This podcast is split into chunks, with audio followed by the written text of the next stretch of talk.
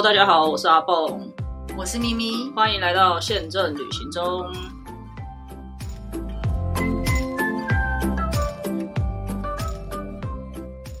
大家好，我是阿蹦，我是咪咪。我的快闪东京三天结束啦，我有在脸书跟大家预告这礼拜就是会播我去东京三天的一个行程。对，因为真的太曲折离奇，没有到三天吧？三天整整可以这么说，三天整整。哦，好吧。对，等下可以跟大家介绍一下我的航班。哦，真的好累。然后重点是整个峰回路转，然后我好像在坐云霄飞车，跟喜三温暖一样，一下子各种。好坏参半，然后有什么状况？我整个人真的是一直处在一个非常折磨的那个、那个、那个状态里面。嗯，对。那呃，我觉得有几个我可以先跟大家分享的点，就是比较大的一个，就是为什么会这一趟会这样的原因。我觉得有可能是因为蛮久没去的了，然后第一次要去，呃，就是开门之后第一次出门，有一点太过兴奋，就是。呃，太久没出门了嘛，然后又要去日本，这样就有点太兴奋了，这样，然后又太贪心，就是你会觉得说什么都想去吗？好不容易就是出门了，然后什么都想逛，什么都想买，然后也太高估自己的那个能力，什么各方面的，包含时间等等，然后可能因为之前我们真的很常出门，所以去日本还是去哪边这种自由行的。的情的机会非常的多，所以就会觉得很有把握跟自信。坦白说，我这一次行前没有做很多功课，包含交通，我都觉得没有有什么好做的吗？不是就是对，但因为其实真的蛮久没有去了，所以你去了还是要熟悉一下，或者是说，因为我的时间很少，如果我有做功课，应该会更轻松更。更从容一点，不会这么那个。然后另外一个朋友又是一起去的朋友，他是没有去过东京的，所以他就比我会更不熟悉东京了。这样子，我觉得这一次会搞得这么三天这么，好像在喜上温暖一样，有很大的原因是几个，那就跟可以跟大家稍微分享一下这三天，然后还有最近日本的状况是怎么样子。那因为我就之前有跟大家提过嘛，我的假很少，所以。这一趟原本就是打算只去三天，所以因为时间很短，我就没有选早班机，我就选虎航有一班是半夜十二点十分出发的，所以我就是一下班回家洗好澡，我就拿着行李去机场了。其实我觉得这种我自己来理解，因为像我后来跟另外一个朋友聊，他也觉得如果是十二点十分跟早上六点半，他还是会选六点半的，他觉得还是可以睡一下。十二点，你说半夜十对半夜十二点对，那因为我就觉得。我如果假设我今天搭早上六点半的飞机，我三点多四点要去机场，我根本不知道该怎么去，所以我就觉得十二点多去，十二点的飞机反而对我来说是比较方便的，因为我就是一下班十点多我还搭我还是机捷去的，就九点多还有机捷可以搭，我们就搭机捷去，这样交通还比较方便，然后。但因为我本人是一个很难睡的人，所以基本上在飞机上我是不可能可以睡的。这个我事前就知道了。所以你说的朋友是我们，不是你们都不认识的朋友。对对对，就是呃一个大学的朋友这样，然后他一起去，然后他就很厉害，他就是那种在哪边都可以睡的人。所以我就觉得这个行程，他 他他好像没有我这么累，因为我是真的蛮累的。对，所以在这里，如果你要跟你同行的朋友要搭这样子的飞机的话，你也要有个心理准备，因为我那天我第一天到晚上之后，就是变得。很累，就导致我可能语口气不是太好。就，但我其实是你为什么还要排那么满？你一定会很累啊。对，这就是我刚刚提到的，就是太贪心了。因为其实我我们我有在机场遇到那个嘛，一百分嘛，就是另外一个我们一起的朋友，一起的朋友，那他也就是有要去这样，那他就说他不要这么累，他一到机场，呃，他一到东京就要先去找个地方休息一下，然后大概。可能九点十点，因为我们其实到东京的时间是大概东京三点半左右而已，还没有到很可以走行程。那去哪里休息？他好像原本是要去找一个贵宾室还是什么，付钱进去可以休息的地方，这样。对，但因为他后来好像觉得他没有很累，所以他有跟着我们先去走了第一个行程，之后他才去找地方休息、进饭店什么的。所以，如果你有预设自己会有这种情况的话，我觉得你也可以找个地方在羽田机场休息。一下再开始走行程会比较好一点。然后我这一次是完全没有做这个准备，所以我真的到晚上超累，然后口气就很差。但我其实是没有情绪的那种口气很差，是他提醒我才觉他我才知道说哦，原来我好像展现出来的不是那个。所以如果你有同行的朋友会有这种状况的话，要先沟通好，不然会有点尴尬。就不要做这一班就好。可是我觉得做六点半对我来说也是一样的状况啊。不真真的不会吗？我六点，如果我第二天是六点半，我是四点半，最少四点半到机场。那我前一天大概九点十点我就会睡觉、哦，那因为我可能就会也睡不好，然后三四点、两三点又要起来，然后就还要再想办法到机场。我觉得这个成本跟那个消消耗的程度对我来说没有什么区别啦。好，然后我要接着，呃，我先说好了，我因为半我不知道是不是因为半夜从从从东呃从机场出去的原因，那天我在过桃园海关的时候，他基本上是把人工那边给围起来的，没有要让人家走，他就是叫大家都去走自动通关那边。你你走的时，你去的时候也是这样子吗？我一律都走自动通关。哦，所以你没有看。那因为我想说太久没出门了，我有一点神经病，就想盖章，所以我就一直想去，因为没人呢，又不用排队，我就想去那边。但是他是有人坐在那里的，只是他把通道都封起来了。然后因为有个人在旁边导引，所以我就问他说：“哎、我可不可以去盖章？”这样，然后他就说：“哦，可以，可以。”他就帮我开门。我还跟他不好意思说：“说对不起，是因为就是想要盖章。”这样，他也很客，他也很帮忙啊，就没有什么，只是说如果你有这个需求的话，可以可以提出来这样子。这是在桃园我碰到的状况。哦，接下来在日本机场就太精彩了，因为 我觉得还好我没有遇到一百分，你知道吗？为什么会有什么问题吗？因为跟你们讲的完全不一样。你们跟我说那个 QR code 不是要全部截图下来吗？嗯，所以我就把三个 QR code 都截下来。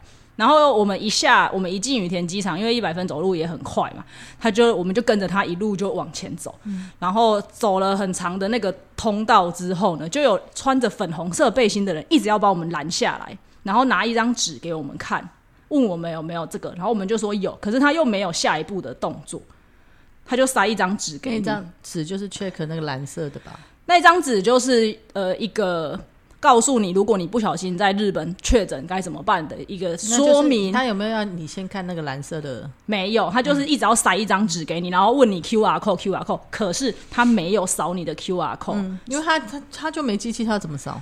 对，所以就是呃，你一下我们一下飞机遇到的第一关就是这种粉红色的人，可是这个粉红色的人是蔓延着整个通道的，你一直往前走，他们不会说，他们不会觉得你在后面已经被讲过或者是怎么样，他就会每个人都要来拦你，你就拿着在手上给他看啊。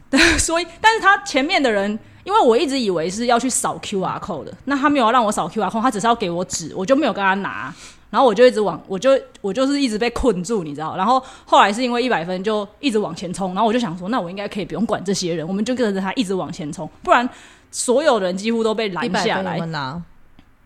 他也是到走到很后面才拿，嗯然后他还绕过一堆被围起来的人，这样对，所以好，要么就是大家下一次去的时候，这个第一关你就快点，不管他给你什么，你就先拿。我没有拿的原因是因为我一直以为是要扫 QR code，那他没有要扫，我就走了，对，然后我就一直往前走，结果每一关都要拦我，然后我就一直跟着一百分往前冲，之后第一关就过了，所以那个算是简易的那个，他根本没有看，他也没有扫，所以我们就过了第一关。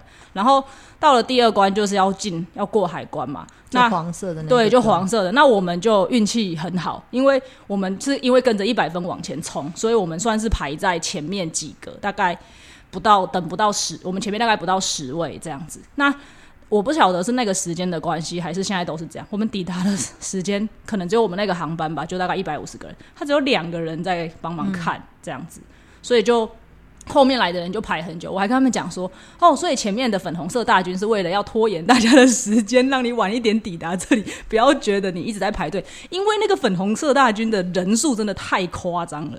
因为我们那时候也没有粉红色大军，哦，所以你们是那你但是但是他就是看了你，他就说他的意思就是说，如果你是蓝色的，你就拿，他就会发给你。哦嗯，然后所以他给我什么，我就拿在手上啦。哦，因为他们有一群粉红色的穿着背心的大军，就在那个一下就是第一关的地方，而且是很多很多人，那个人数我都觉得已经可能要二三十个人了。通常只有这一台飞机，但我派这么多人在这里干嘛？总之，我们很幸运的就过了第一关，然后就到了那个第二关，但又只有两个人，所以后面来的人就真的等蛮久。那我们运气很好，我们就很快的就就就过去了那个海关。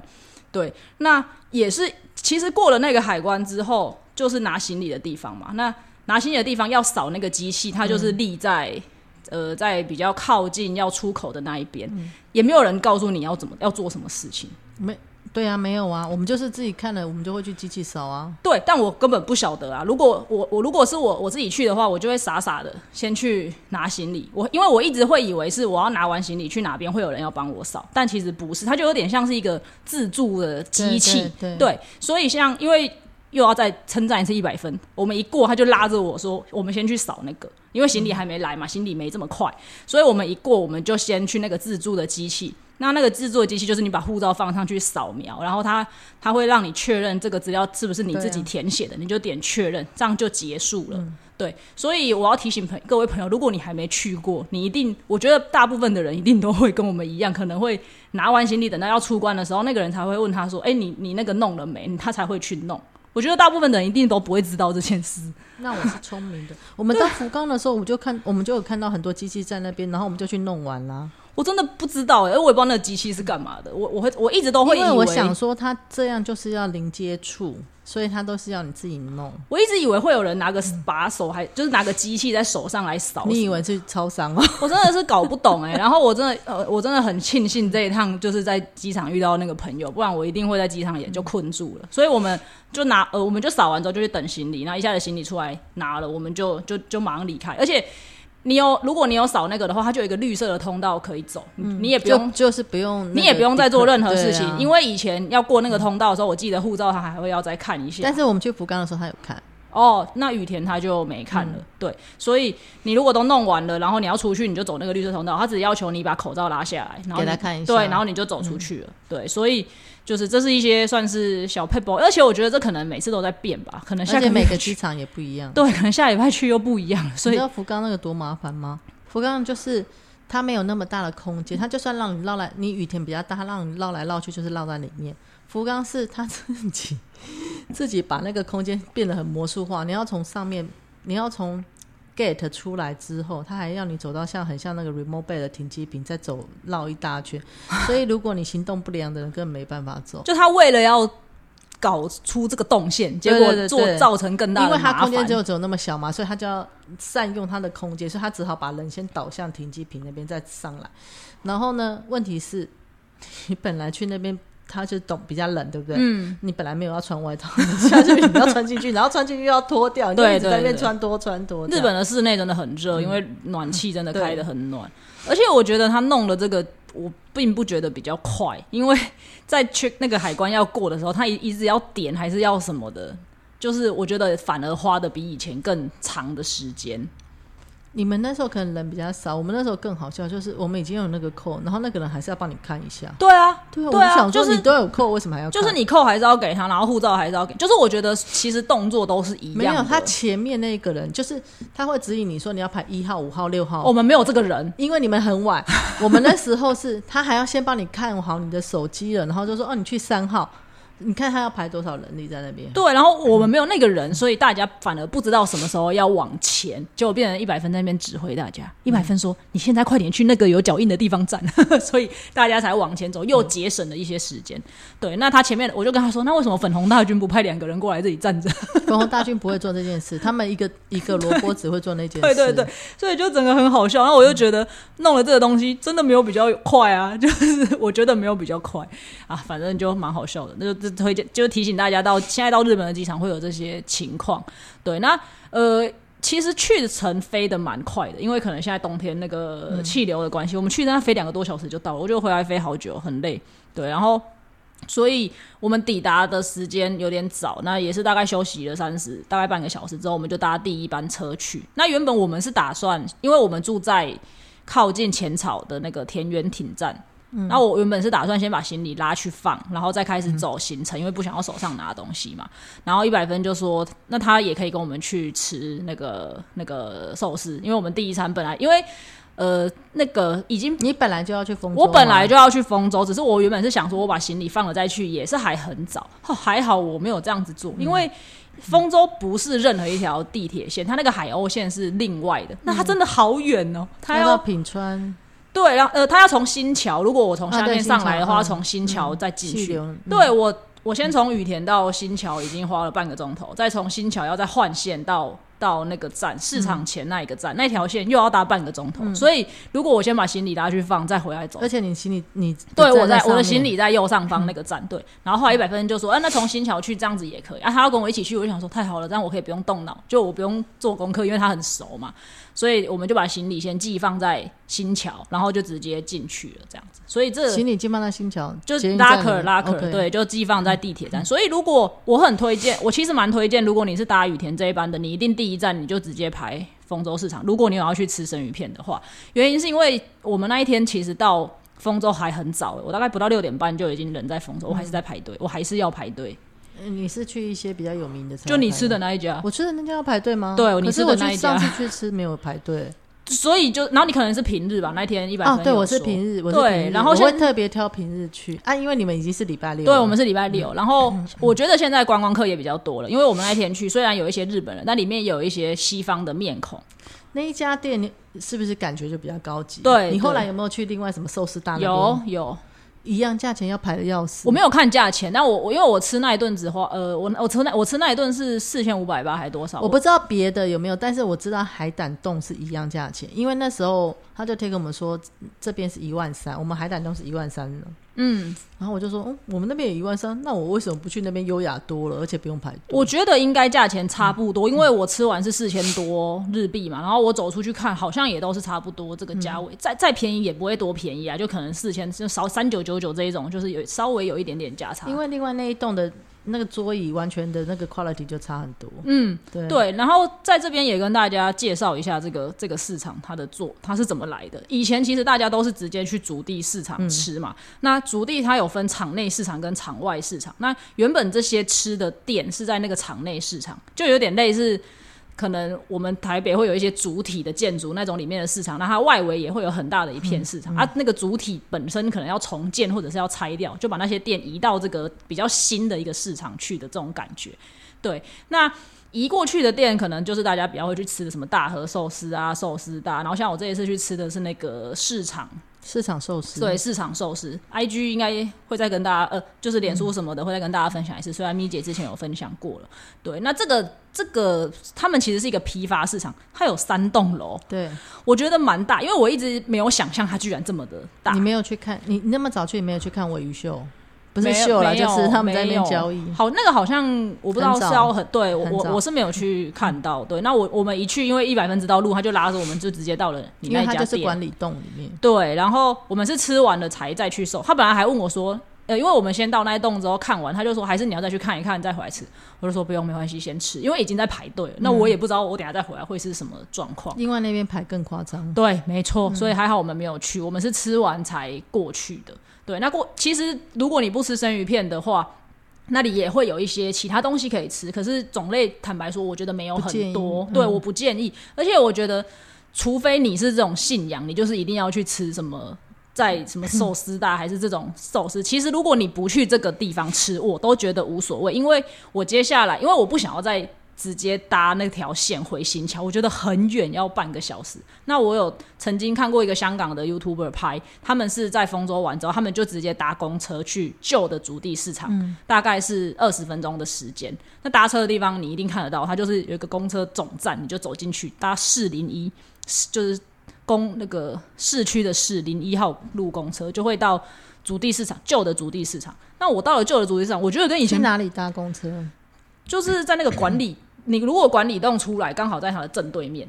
可是它是在管理。我们如果是下那个海鸥号，因为海鸥号不是在地面嘛，它是在空中的嘛，哦，所以等于是它不是在一楼，它好像是在三楼。就是对，所以你要下到平地。哦，你我我从管理栋下去吗？对，你从管理栋走连通到，呃，对不起，不是管理栋，你从，因为我们是从寿司大走出来，你从寿司大走出来之后下，你你其实你从寿司大的那个门走出来，看正对面就会有一个公车的转运站的那个地方，就是了有一个有一个立着的丰州市场的那个牌子，那个地方就是公车的总站。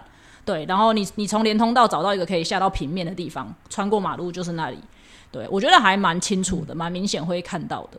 对，然后我们就去那边搭公车，然后就直接到主地市场，大概也是二十分钟的的车程而已。那我去了主地市场，我觉得跟以前我去的主地市场没有什么不一样啊。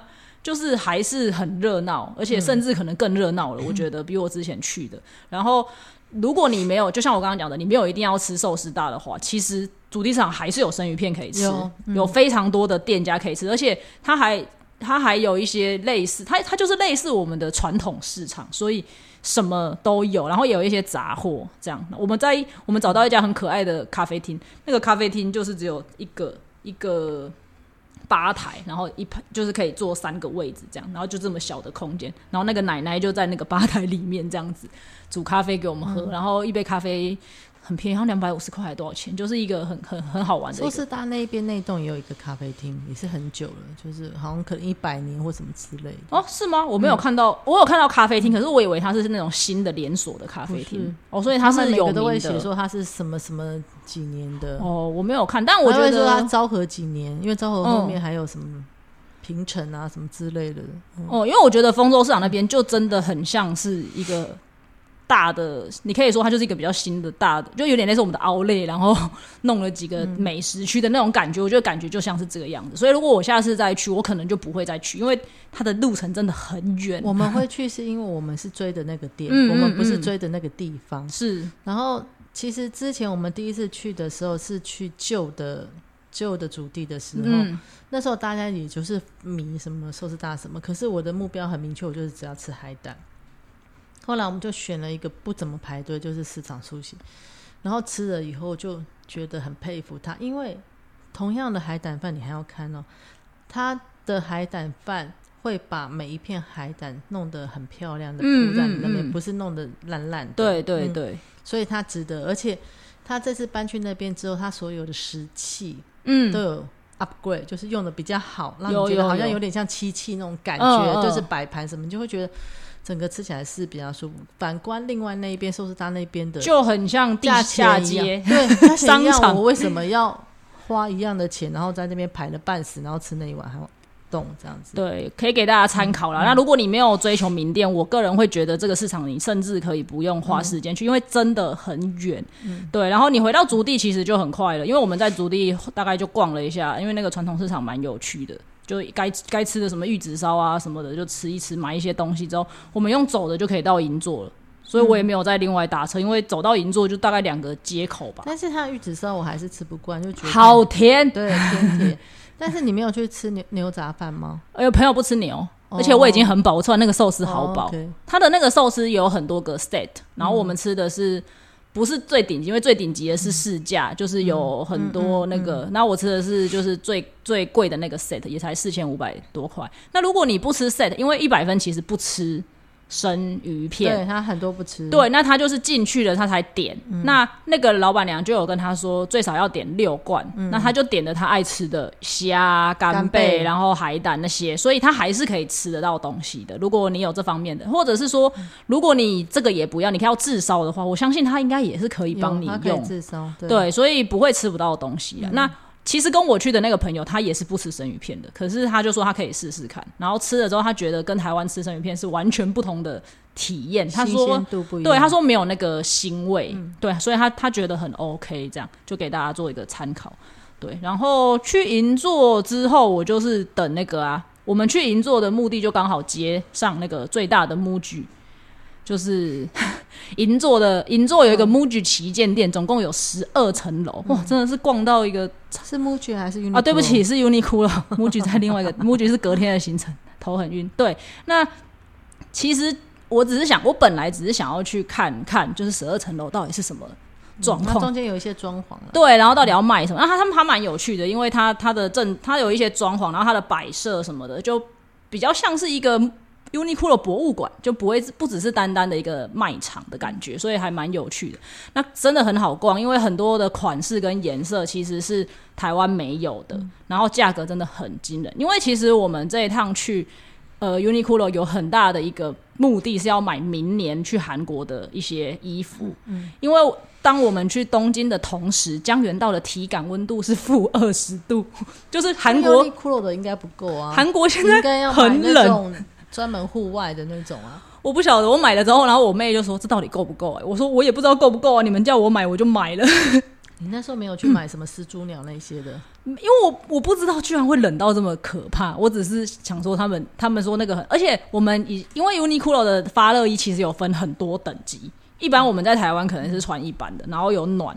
极暖，超级暖。我们买的是超级暖的，不是只有发热衣，还有外面的那些 对然后啊那种。对，然后我我自己本人是买了，就是我们买了超级暖的发热衣跟发热裤嘛，然后还有他们买了袜子也是发热的，手套也是发热的，围巾也是发热的，然后我还有这种，有有有，然后我还买了一件很厚的大衣，就是里面是里面是羽绒，外面是防水的。后后来这一件大衣成为我在日本这三天唯一的一件衣服，因为真的太方便。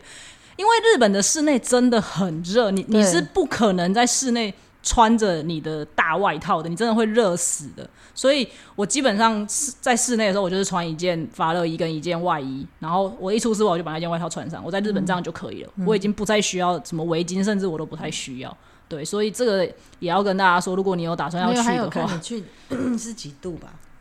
东京这两天也不会很热啊，也蛮冷的啊，大概但没有到这么冷啊，但就是我觉得也不算是很很不冷的的天气，我觉得比我之前去也是算冷的了。可能你去北海道什么可能哦，那就是当然你还对对对，你可能会需要更多帽子什么都要都要都要戴起来这样，所以我们在 Uniqlo 就就困了大概三个钟头，嗯，而且一直在代购，你知道。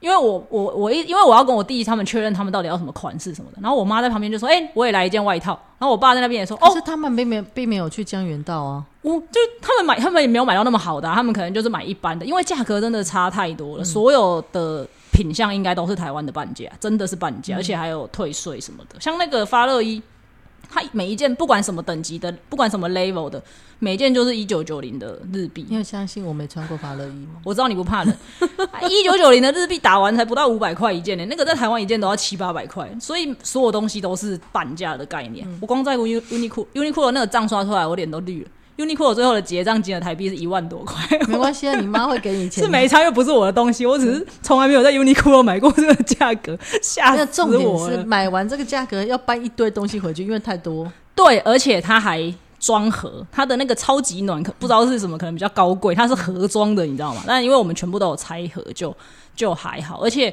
我这一趟本来就是打算要去买行李箱的，只是没有打没有想到买了这么多个行李箱，这后面可以再跟大家讲。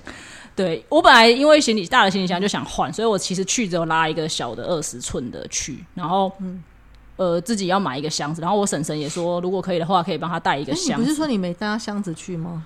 我带小箱啊，哦我带一个登机箱呃登机箱去而已。对，然后我婶婶就说可以帮他带一个箱子，然后我说那我也要，我本来就要再考虑要一个箱子这样子。对，所以后来我们是有买了好几个箱子。好，这可以之后再讲。去完 Uniqlo 我干嘛去了？我想想，哦，呃，我们去哦，接下来就是一个悲惨的故事，非常的悲惨。接下来我们去了东京车站，因为一百分推荐的我那个朋友说可以去吃一家沾面，叫做六里社。嗯，我不知道你知不知道。哦，你不知道，好，反正就是一个沾面。然后他为什么他会推荐沾面？他想吃沾面啦，我朋友想吃沾面，哦那他就问有没有什么好吃的沾面，那一百分就推荐了六离社这样。然后六离社我就查，就发现在东京车站就有，那银座离东京车站其实蛮近的，所以我们就搭车过去。对，那这真的是崩溃，因为我搭的是丸之内线，嗯，结果丸之内线的那个出口出来之后，那个 Google Map 就一直告诉你说那一家店在我们的正后方，可是我就是怎么样都走不过去。然后结果我们去问了，我们运气很好，我们去问了一个奶奶，那个奶奶就说这个站这样子是不通的，你要绕一个很大的么字形，因为它的正中间是 JR 的主体，所以你穿不过去，你只能绕一大圈过去。所以你走地下街也穿不过去，你走哪里都穿不过去。对，所以我们就绕了一个很大的么字形穿过去。那其实那家店就是在那个对啊，车站里面。不是那家店在东京车站有一个拉面一条街，嗯嗯，就什么东京一番，就是在那个地方你就去就好了。那也是很崩溃，也是要排队，所以我们在那个地方也是排了一下子的队，然后才吃到那一家店。那非常不是很饱了吗？没有啊，我们上一餐是寿司哎、哦，因为逛完很久，他已经我的要 Uniqlo 逛了三个小时，对，然后呢，吃完那个之后，非常运气不好的是，一百分又推荐了我那个朋友要买 NY，而且他还跟他说，这个 NY 一定要只有在这里才能买得到我。觉得没有很好吃，呃，我也觉得没有很好吃，但因为他是热爱 cheese 的甜食的，呃，嗯他他喜欢吃 cheese，然后一百分又讲的活灵活现的样子，所以应该是我不在旁边。热爱 cheese 的人不会喜欢那一道，除非他你是爱甜的。我不知道他吃了没有，我今天晚上再问他。哦，他本人自己要买的是 Tokyo Cheese Factory，就是另外一家店，我不知道你们吃到，它的 logo 是一个牛，我不知道，反正就是他自己本人，那个我我那个朋友有吃过的是那一家，是 cheese 吗？也是 cheese 吧，他就是要饼干吗？对啊，也是饼干吧，哦看起来像是饼干，那是不是有来台湾过？快闪，嗯，我们咱呀，反正因为一百分。气死跟喜欢吃 cheese 做的甜点是不一样的哦。因为他也没有很爱吃甜点呢、所以他可能就是饼干类吧。因为我也是很爱吃 cheese，，然后想说配红酒可以喝，那完全不能配红酒，因为它超甜。它外面的饼干是，嗯，有点像蛋卷，嗯嗯，对，哈、就已经很甜了，对不对？嗯然后里面配 cheese 没有错，可是整个吃起来就是很甜啊、我记得你没有给我吃过啦，我个人没有吧很，我没有很我爱，我也不爱啊。我比较喜欢就是咸咸的对对对鲜贝这种对东西，我比较不吃那个。气死我就觉得要吃咸的，哦哦哦嗯它不应该是甜的，除非是 cheese cake，好是，看不到 cheese 本人的这。就是一个很悲惨的故事，因为我们就很很就是想说要去买这个东西就对了。然后呢，他在地图上也没有这么远，就他一直都离我们很近，可是我们就是一直无法找到这家店。嗯我不夸张，我应该在东京车站耗了有两个钟头，为了找这家店，亮克，就一直晃来晃去。应该问人的，我告对第一个，我觉得我做错的第一件事情就是我没有去问人，这是第一件事。第二个就是我们太执着了，我应该买不到就说没关系就算了之类的，但也没有。所以我觉得这是这也是搭红眼班机的另外一个后遗症，就是你可能整个人是神智很那个，然后你就一直很没有理智，对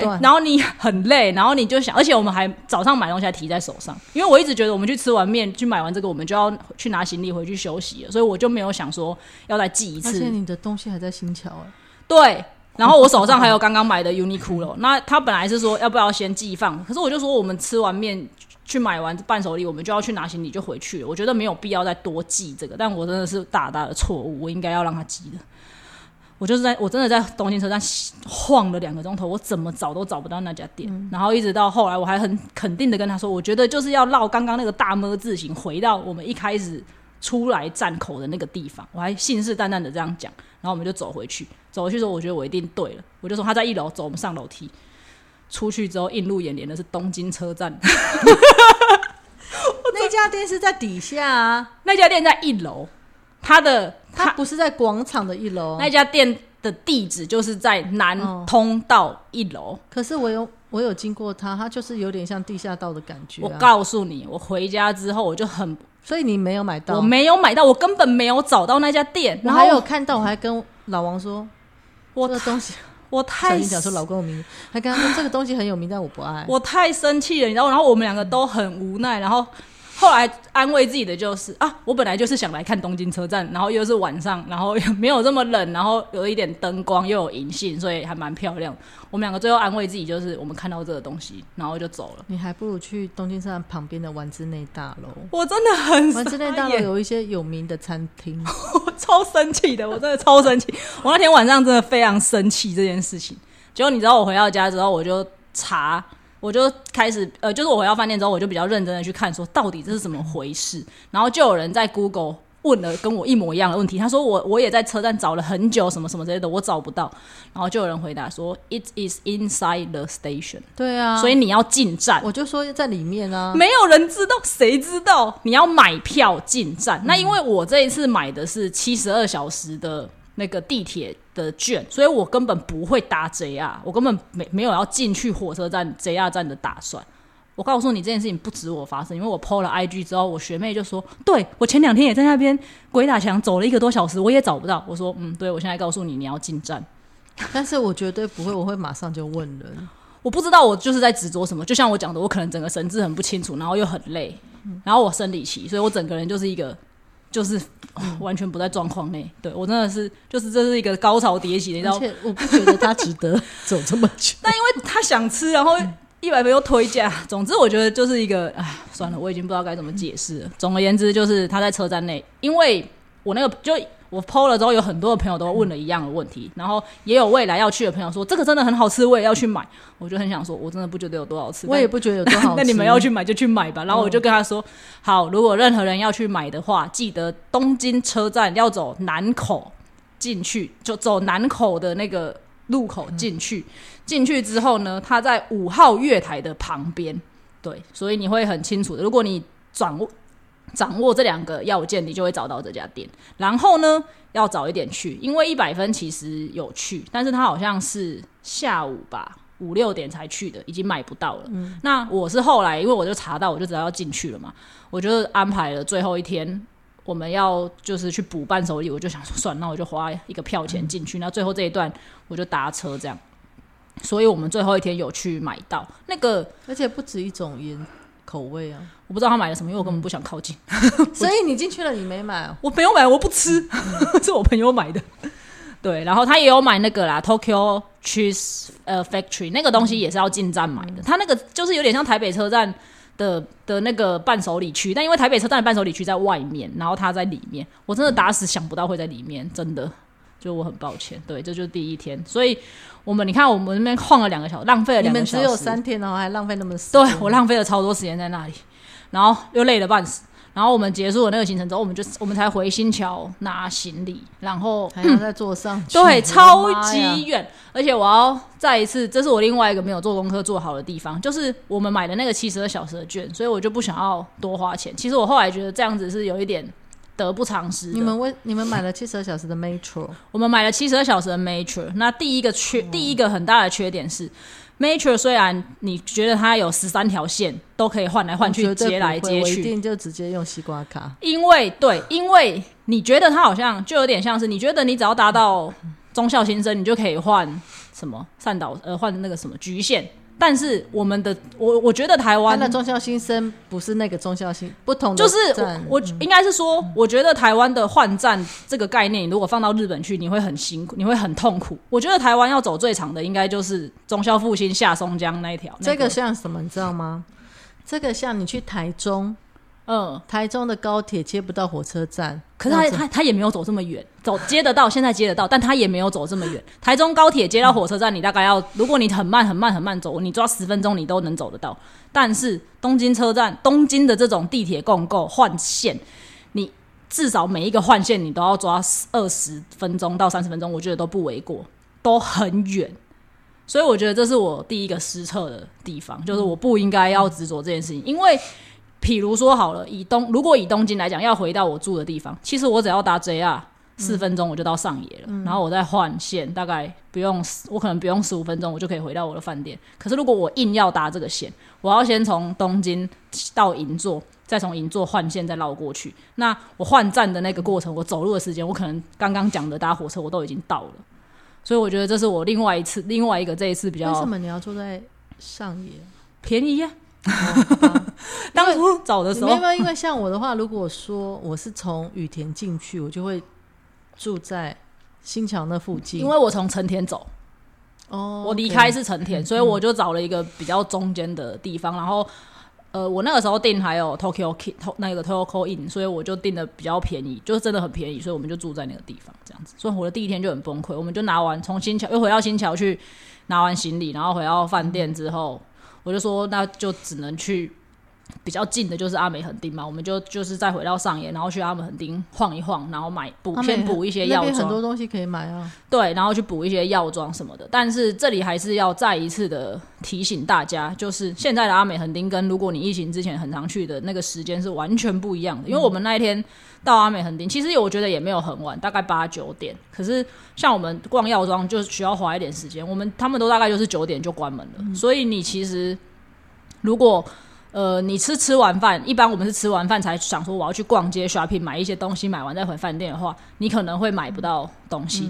我最后一天呃不对，我第二天在无印遇到一个高雄来的大哥，那个大哥跟我说，这几天在东京觉得最浪费时间的一件事情就是吃东西，因为因为第一个，如果你想要吃你很想吃的东西，你可能要排队，就已经要花很长的时间了。你排完队之后吃完饭，比如说你六七点去吃饭，吃完饭可能八九点，你要去逛街的时候，店都已经关门了。嗯，他的他的讲法是这个样，所以他觉得他就说，在东京最浪费时间的一件事情就是去吃饭。然 后我就觉得很有道理。没有，你们要计划好啊。比如说你要吃一些店，你应该很早你就要订，在台湾你就要订好。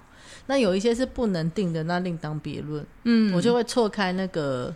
尖峰时刻，其实我这一次吃饭运气蛮好的，因为我们都吃我们的饭点都跟人家错开来，我都是吃比较晚，比如说我可能真的九点十点才吃晚餐，或者是十一十点十一点就吃完，然后下午都在逛，可能逛的时间也比较长。你吃东西要很晚吃，都还会有东西吃。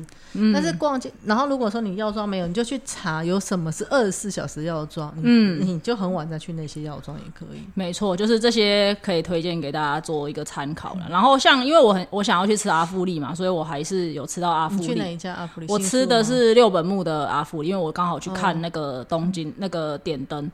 对，那它其实原本如果你看 Google 的时间，它应该是整个都有营业到隔天凌晨五点，就是旧的时间是这个样子的。但是它现在新的时间大部分都是晚上九点、十点、十一点半就已经结束了。那这个资讯呢，有些 Google 有更新，有一些没有。你可以在它的官网找，所以。真的，尤其是现在去，一定会很建议大家要先看好你要去的店的时间，因为真的会影响很大。对，好，那今天先到这里好了。不知道为什么已经讲了四十分钟了，我还没讲完一半呢。好的，那今天的台语小教室是都忘了自己要讲什么台语小教室，金书。那个字好难念，金属夸班，你知道大概是什么意思吗？完全听不懂。嗯，金属跨班就是急急事缓办的意思。嗯，就是你如果有很急的事情，你不要急躁的去面对它，你应该要慢慢的去处理它，就可以做出一个比较好的选择。这样子，对，金金属滑班呐，对，就是一个推荐给大家。对，不要一直很急躁。我这一趟觉得我就是太急躁了。我一直我觉得我的肠就是一直处在一个非常肠躁症那个很很紧绷的状态。对，所以呢，这是今天的台语小教室。那我们下一集再继续跟大家分享这一趟东京三日快闪的后半段。那今天先到这边，拜拜，拜拜。